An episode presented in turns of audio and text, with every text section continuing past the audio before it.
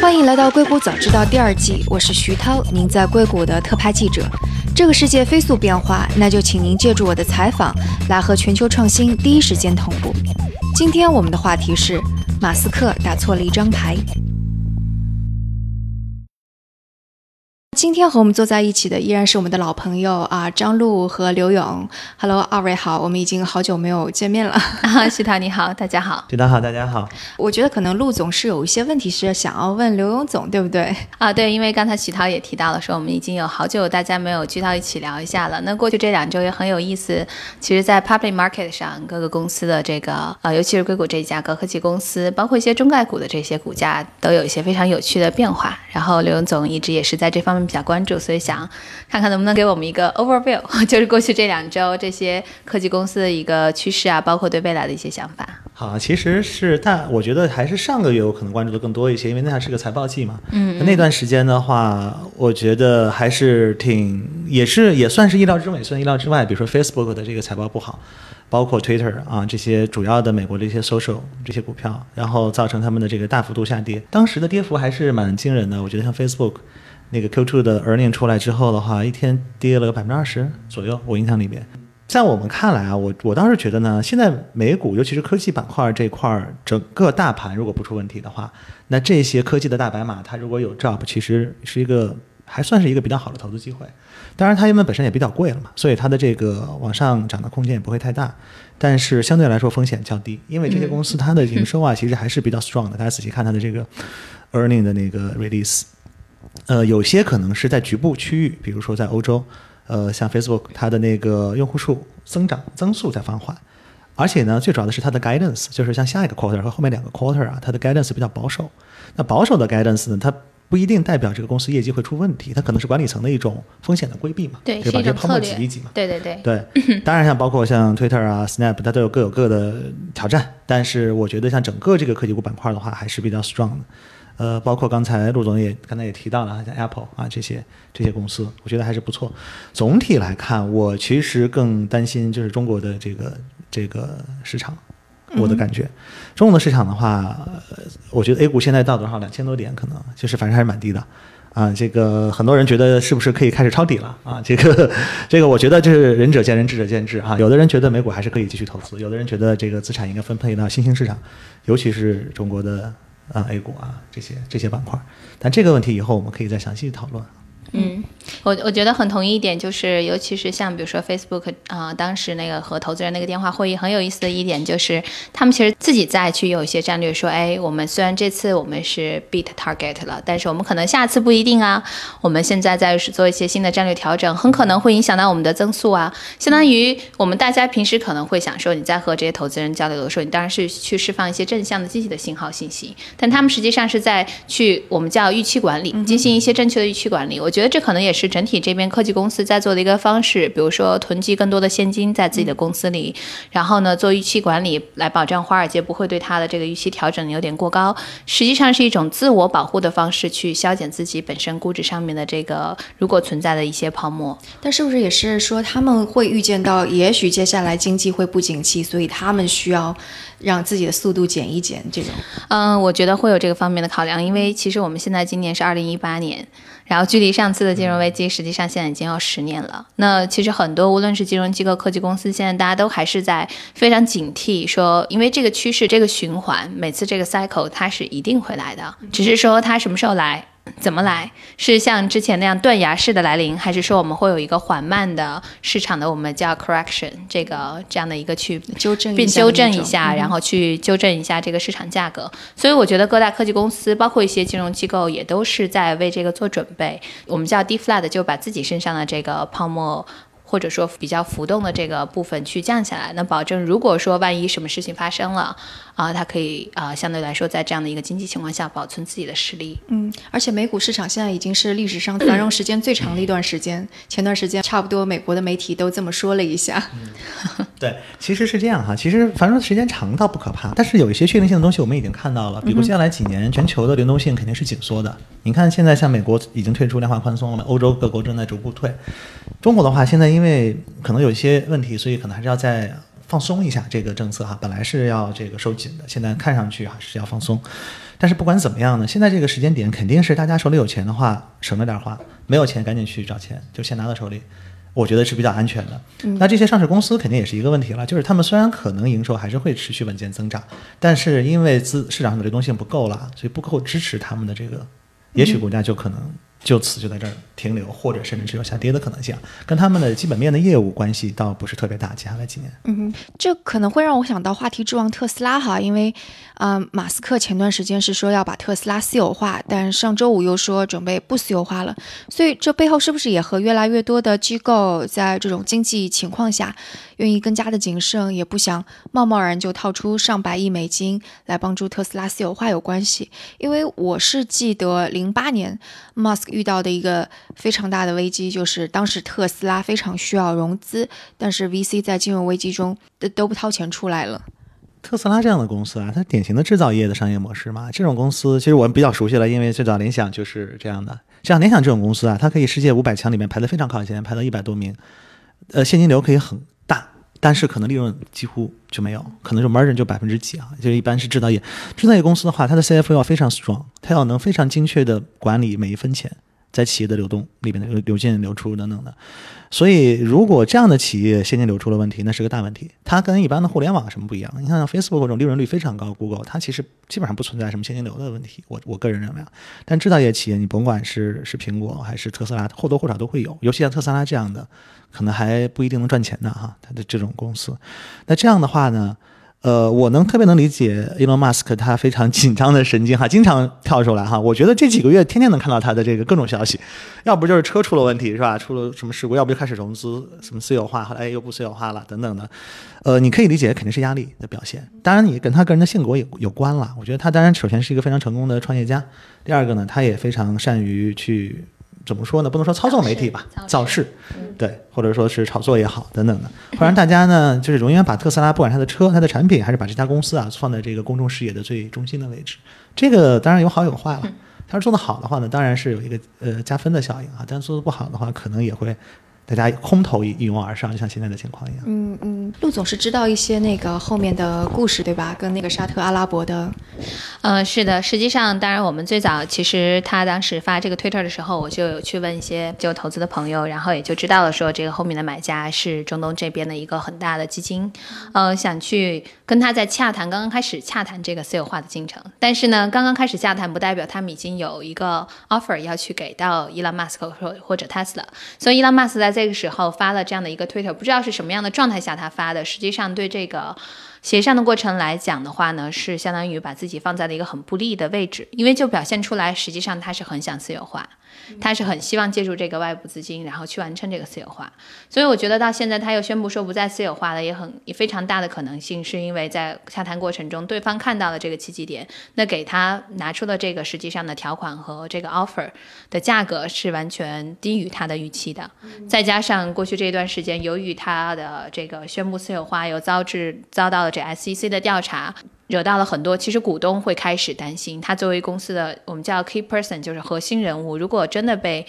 SEC 进行这样的深入的调查的话，对公司的打击会非常大。更何况他不只是 Tesla 的股东，他还是 SpaceX 的 CEO。但是我其实个人觉得，他可能还会持续去探索私有化的这个方式，只是说是不是能够寻找到更好好的基金，或者说和现有的这个中东的资本能不能够在私下进行继续的协商，去拿到一个更好的价格。但是我个人对于这个资本的了解呢，虽然他们的资产规模很庞大，但是他们非常的。Aggressive 就非常的激进，在谈价格的时候，实际上并不是像大家想象的说是石油、黄金、石油钱，所以他会很大方。他们不是，他们如果说看到机会可以拿到非常好的价格，他们会非常呃大力度的去施加压力。而且他们很多时候收购之后，也会把自己的人派过来继续把公司进行运营，然后相当于就是通过他们在这边收购的公司去进行和美国政府的一些，比如说。啊，大宗的交易，那很可能，举例来讲，他收购了美国的一家呃清洁能源的公司，那这个公司是他控股之后的话呢，他就会因为每年他们其实和政府有很多这种军方上面的一个交易，比如说买武器啊等等，就是我买你的武器，那你要买大量我的在美国当地公司的产品。然后进行这样的一个过程。所以其实和大家长期对于这样中东的资本的概念和理解是有一定差异性。他们非常的聪明，也非常的精明。实际上，它其实这个东西，你说我们平时谈私有化，它实际上也可以是类似于像收并购的一个过程。那收并购的一个过程，大家心里都有一个底牌价格。那谁的底牌先亮出来了？就是说我如果我们想谈这个私有化，我已经非常明确表达说。我公开表态我们要私有化了，是不是告诉对方说，哎呀，我势在必得，我必须想做这个事情？但对方是觉得说，那我就有余地，我可以说我不做这个私有化。那你这个时候是不是就是把自己处在一个尴尬的境地？那你为了完成你当时承诺给公众的这个私有化，你是不是要接受我一个很不好的条件？所以现在 Elon Musk 就相当于是我要把这个底牌给收回来。对，相当于他要把这个底牌收回来，先宣布一下我不私有化了，让自己在今后的。呃，无论是说这个洽谈协商的过程中，至少还有呃强一点的协商的一个实呃能力和实力。呃，我们想想几个问题啊。首先，沙特是靠什么挣钱？石油美元，对吧？哎，他为什么去做电动车的投资呢？它明显是个避险行为，就像航空公司买那个燃油的这个期权一样嘛，一个道理嘛，呃，就是来做一个 trade off。如果是电动车起来了，我沙特的油卖不掉了，或者价格下来了，没关系，我投资了电动车公司，一样能把这钱赚回来，对吧？所以你想想看。这世界上对于沙特主权基金比较好的投资标的，可能 Tesla 应该是一个，这没问题。嗯，第二看资金量嘛，Tesla 刚才我们查了一下，market cap 是五百多亿哈，PIF 放在 Vision Fund 里边，就软银孙正义里边的钱大概就是五百亿啊，因为那个放的是一千亿嘛，hundred billion 嘛，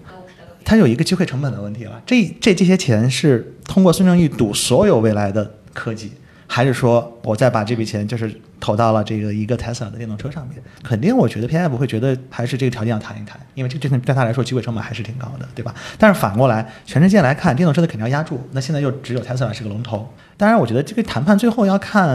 市场还有没有其他买家的 offer 哈。如果前几年的话，可能中国冒出来一个买家，也许跟他们 bid 一下，对吧？现在呢，我觉得这可能性比较小啊。嗯。但也不排除啊，这个东西很难说，因为这个瞬息万变，包括 table 下面的东西在谈的，我们也不知道。不过我觉得这个话题啊，引出了另外一个更大的话题了，就是一个高科技公司或者一个大公司，它究竟是选择成为一个公众公司 （public company） 还是保持一个 private company 这么一个概念？那大家想想看，public private company 它最大的区别是什么？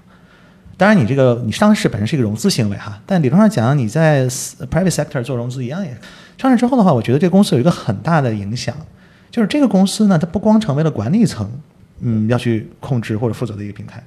它更多的成为一个公众的投资工具，因为大家买它的股票，等于就是投资这家公司。那大家买股票的话，肯定不是从公益角度或者从慈善角度出发，肯定是大家觉得这个东西能涨，我能赚钱。你不管是散户是机构等等的哈，那所以说你是一个 public company 的 CEO，你不光要能把这个公司业绩做好，理论上讲，你既然选择了上市，你就应该让股东赚到钱。当然，你可以说我这两年不让你赚钱，但是你持有我五年、十年，你能赚大钱。亚马逊那个 Bezos 的这个概念。但是亚马逊其实你看它过去十年的股票一直在涨啊，它其实你任何时间点投它都是赚钱的，你每隔每隔一两年都会赚不少钱。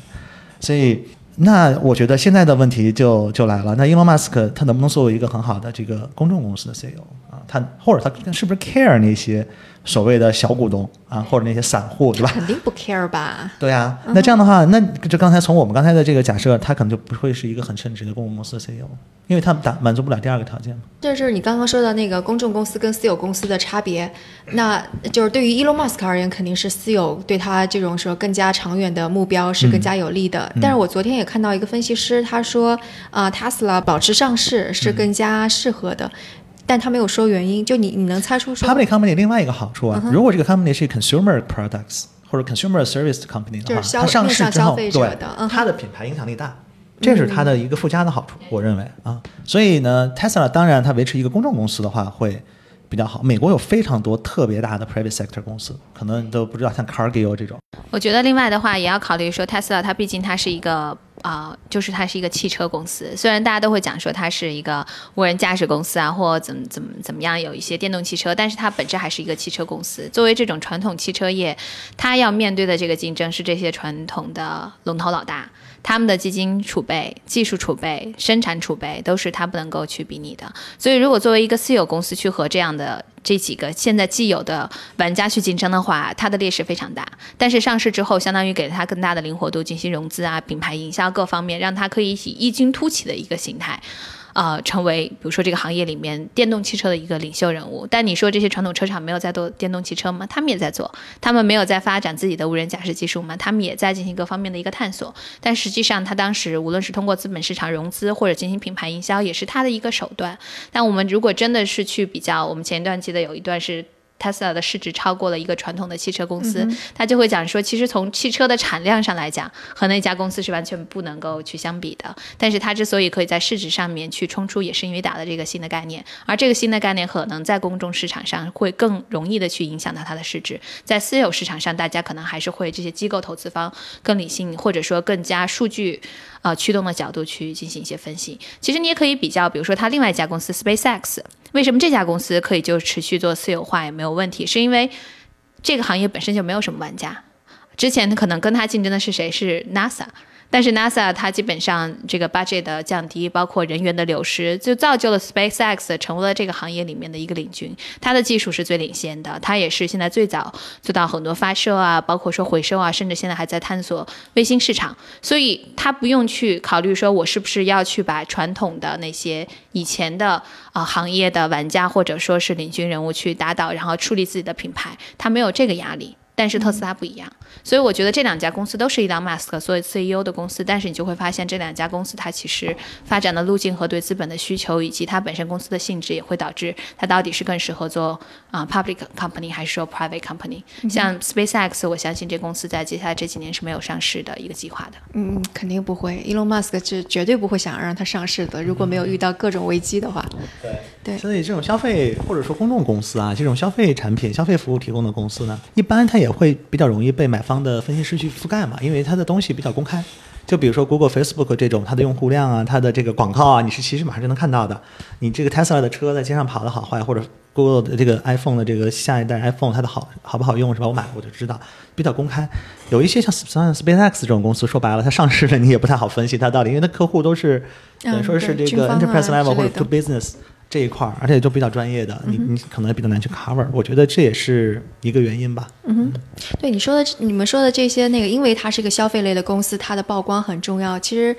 通过星期一，因为它是星期五宣布的，说不私有化了。其实通过星期一股价的波动也能看，嗯，Elon Musk 依然获得了很多投资人的支持。即使我们知道有那么多的做空者，然后 Elon Musk 也恨死这些做空者了，而这也的确是一个非常不好的消息。但是它的股价下降的没有想象的那么大，起码没有像之前我们说 Facebook 财报一出来下降百分之二十那么多。那么这个啊，这个这个我说一下，交易市场里边空头啊，永远是短期行为，没有哪一个空头敢一直去做空。它都是迅速的 cover，所以这个消息一出来的话，空头就会马上 cover 嘛。所以它一般来说，我觉得影响相对是短期。一般价做价值投资或者做这个多头的时候，你会长期看好这个公司。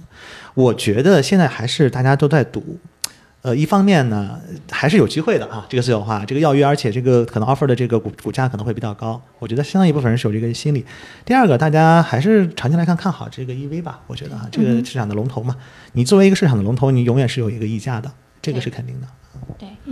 而且我觉得从特斯拉的角度上来讲的话呢，我觉得至少在硅谷，尤其在整个美国美国的话呢，伊朗马斯克他在公众里面的公众形象的建立还是很好的。对，像大家都会说他是现实中的钢铁侠。嗯哼。那可能大家就会潜意识会觉得说，尤其像硅谷这个大氛围，为什么很多投资人愿意去支持他？其实是觉得说他确实是一个很疯狂的梦想家。他虽然说也会去造势啊，去帮助公司进行品牌营销，打造个人品牌，而去吸引公司的一些资本，但是他个人确实 all in 了。他把自己所有的资产放到公司上，愿意去追逐一些可能大家看起来哇非常啊长线的一些技术发展创新。因为我觉得整体硅谷还是非常愿意去支持，甚至说用资本去支持这样的一个创业者的。那从美国的大的环境来讲的话呢，我觉得有这个方面的考量。嗯哼，但是我我觉得可能这一次风波出现，大家对啊，Elon Musk 现在他的身体状况以及精神状况是有一种担心的，因为他就睡得太少，然后开始在 Twitter 上面胡言乱语，甚至不跟那个他的董事会做交流。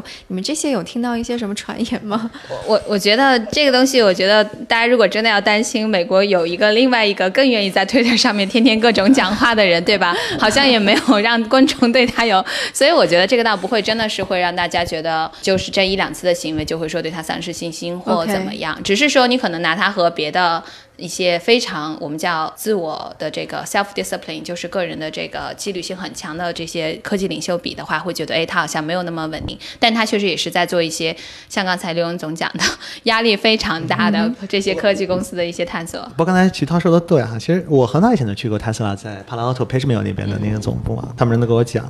是他他是很特别的一个人，很多天才都是有一些怪癖的，比如说他就见不得那些电源插座，所有公司电源插座都要 cover 住，都要拿，就像那个给那个 baby 防止 baby 去摸的那种，那种 cover 给它摁进去啊，这个是一种你不能说它是，反正它就是比较偏执狂偏执，有点偏执或者比较奇怪，但是你这个跟经营公司没有任何关系。对，我觉得另外的话呢，其实我们真的要去比较一些公司股价的变动，你去比较像 Google、Facebook 这样的已经很稳健的公司和 Tesla 比的话，其实也不是完全一致的，因为。其实我前一段跟一个朋友聊啊、我觉得这个倒不一定是主要原因，但他当时提了一个很有意思的点，说现在实际上我们在这个股票市场的交易不是完全是由交易员完成的，有很多机器交易。那机器交易的话，它实际上会提前预设很多 trigger，就说你这个价格掉到什么多少点的话，我马上就开始抛售。那这个如果正好说某个公司的股价由于特定原因掉到了某个点，比如说就下降了百分之十五或二十，那就会 trigger 很多机器交易，然后呢进行这个股票的抛售，那价格就会进一步的降低。那如果没有机器抛售的话，很可能交易员在进行这样的操作的时候，他也会有一个个人的判断是说，哦，他虽然现在突然降了百分之十五，很有可能只是一个暂时性行为，在一天之内就会恢复进去。所以我觉得，呃，这种机器交易的使用可能更多集中在一些比较成熟稳健的公司身上。那如果说这些相对成熟稳健的科技公司突然间发生股票的这样的一个上下的大额的价格的浮动的话，可能就会由于 trigger 这些机器交易造成股票的进一步下降。但是我觉得可能在 Tesla 身上用上机器交易的，呃啊、这种情况可能还是比 Facebook、谷歌要少很多的。所以从这个角度，也可以从另外一个方面一个小点去解释为什么特斯拉放出这种大消息，但没有像大家预见到的突然间股价掉了很多，是因为还是很多人的因素在里面。但我觉得可能，呃即使我们对 Elon Musk 依然有信心，觉得他是一个非常有决心，而且他的确是非常有能力的人，但可能我们之前讨论过的 Tesla 遇到的问题、量产的问题还是存在的，对，还是问题。说白了，我我个人对这种制造业模式不是我坦率的说哈，从投资角度的话，我不觉得它是特别 top 的一个模式。哎，就是你你可以说，比如说像像 Google、像 Facebook 都不一样哈。Google 从搜索开始，现在做生态嘛，Play，然后 Facebook 的话是做 social。那这些商业模式，呃，从本质上来讲，它是要优于制造业。制造业的问题，它肯定是趋同的嘛。说白了，你不可能全世界只有你一家能造一个什么东西，对吧？手机也好，汽车也好，汽油车、电动车，eventually 你的优势会被慢慢的消减掉，也就是你的这个增速，你的公司价值的这个溢价这部分慢慢会降低的。你会认为苹果是一个制造业的？苹果是非常另类的，苹果我认为是介于刚才我提到的这互联网模式和制造业中间的一个，因为苹果自己掌握了生态嘛。你看苹果 App Store 对吧？它就等于说，就像你说 Google 是吗？因为 Google 它也发那个 Pixel，也发自己的手机啊。但是 Google 更多的是从嗯互联网这个角度来切入，苹果可能相对偏重一点，但是他们两个的业态是 comparable 的，我认为。所以苹果应该说不能算是传统的制造业公司，但是我觉得 Tesla 在智能驾驶真正实现以前，我认为它可能是一个传统。智能驾驶实现了之后，这事儿就不好说了。它很可能变成了摇身一变，真的变成了一个互联网公司的这个 PE，那应该它的股价比现在要高十倍都不止，我相信啊。但是那一天什么时候到来，能不能到来，是不是由 Tesla 去完成这个革命性的变化？I don't know。对，长期以来大家就会把那个啊 Tesla 跟 iPhone 去做一个比较，因为它都是一个非常突破性的东西，它是个硬件，目然后它不是，嗯，它目前到不了 iPhone 那个，对当然也许它现在肯定是到不了。对，在自动驾驶系统变成了一个 OS，像一个平台，上面跑各种各样的 application。它的每辆 Tesla 车像现在的这个苹果手机一样普及的时候，它就是了，而且它的会比 iPhone 更成功。对，我觉得其实最核心是因为我之前也经常讲，就是说你很难去这样类比，是因为苹果手机，就比如说智能手机这一步，它实际上是苹果卖出来的。很多年前，我印象中有一个封面是福布斯的一个封面，是当时讲诺基亚的，说这个诺基亚全球一一个 billion 的这样的一个销售量的公司，谁能打败它？很快，然后智能手机出现之后，相当于是就进行了很快的一个新的商业帝国的一个建立，或者说一个产品的一个迭代。那它最大的一个要点是因为智能手机实际上是一个我们叫 information platform，它是一个信息平台，信息平台的载体，而它改变了我们作为人类整体和世界交互获得信息的方式。包括我们说现在小孩经常会这个滑屏幕去获得信息，这个东西没有人教他。那像我们这种八零后、九零后，小时候是去摁遥控器去获得信息的，这些都是智能手机赋予的。但是汽车和人的关系，或者说帮助我们人去和世界交互获得信息的关系，没有手机那么亲密。嗯，这就是为什么说你很难把这两个去类比，就是人对于手机的依赖度和对汽车，包括说智能汽车的依赖度，现在还是完全不一样的，所以你说这个可能也是一个市场量级的差别。绝对是一个市场量级的差别。经济红利有的时候你从一个比较简单的视角来观看呢，你就是说，哎，有一种新的服务或者一种新的产品，让用户拿出了更多的时间花在那上面，它其实可以变现嘛。因为现在因为我们有广告模式嘛，只要是时间，马上就可以把它变成钱，很容易。那手机出来之后，其实我觉得以前大家是坐在电脑前面上网，现在是走在路上，在哪儿地铁、whatever 什么样都可以上网。但是开车的时候你是不能上网，否则会有 ticket。但将来有自动驾驶和智能汽车这一部分实现了之后，你在每天两个小时的 commute 的时间。马上变成红利，那看哪个公司能掌握那个平台嘛？所以 Tesla 当然是 possible 是控制能控制这个两个小时的。好，那今天的节目就到这里，非常感谢张璐和刘勇啊，谢谢徐涛，谢谢徐涛。大家如果有什么想法或者评论，请给我们留言，或者在读者群中进行讨论。加入读者群的方法是添加克星电台的微信号，由克星电台小助手拉您入群。微信号是克星电台的拼音全拼 K E X I N D I A N T A I。